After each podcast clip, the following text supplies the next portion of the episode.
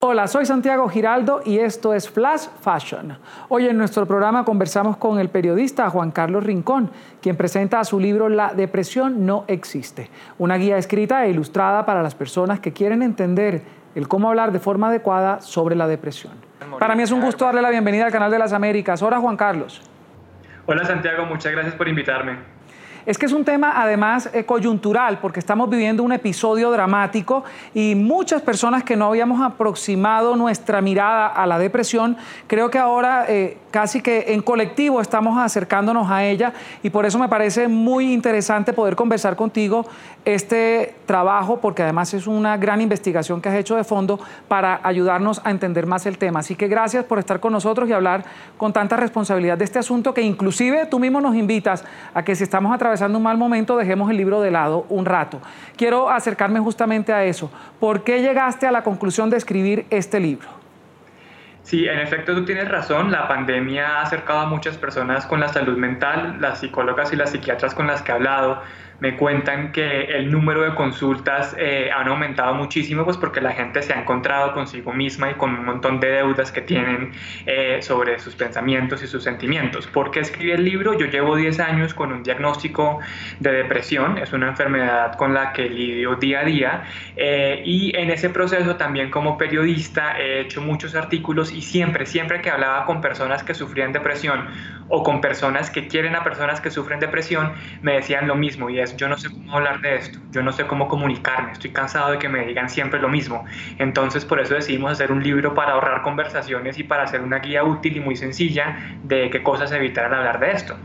Y quiero confesarte que es muy interesante, casi que me lo devoré porque tengo casos muy cercanos al tema y yo no sabía que diciendo ciertas cosas estaba además generando una batalla interna tan profunda en las personas que uno tanto ama y que no quiere que atraviesen ese episodio, que basta con decirle que las acompañamos, que no tenemos que minimizar a través de ciertas expresiones eh, lo que están viviendo porque de verdad que solo quien lo vive es quien lo puede entender. Eh, quiero que me cuentes por favor eh, cuál es la mejor manera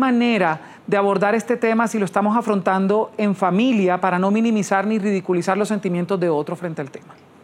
Eso que tú dices, Santiago, es muy importante porque la gente tiene muchas buenas intenciones, lo que tú mencionabas, y es cuando alguien le cuenta a uno que tiene depresión, pues uno quiere ayudarlo, el, el, el instinto es, ven, ¿cómo, ¿cómo te soluciona el problema? Lo que este libro apunta y un poco la recomendación que yo hago es, eso no funciona, las personas eh, con depresión no se solucionan de una noche a la mañana, no es simplemente poniendo la actitud. Lo mejor que alguien puede hacer cuando le confiesan esto, cuando le cuentan esto, es decir, mira, de pronto no puedo entender todo lo que está ocurriendo, pero aquí estoy para escucharte, para acompañarte en un camino difícil, para prestarte mi empatía, dejar a un lado los prejuicios, entender que estamos ante una enfermedad muy, muy compleja y pues emprender juntos el camino, que eso es lo mejor que podemos hacer, decir con sinceridad, no estás solo. Juan Carlos, muchas celebridades del mundo entero, incluyendo a Lady Gaga, hace poco en unos premios Oscar, se atrevieron a tocar el tema y muchos otros, Jim Carrey, que lo tocas en tu libro precisamente. ¿Por qué crees que hay que salir del closet de esta manera? ¿Por qué no hemos podido como especie entender una enfermedad que es catastrófica, que cobra muchas vidas al año?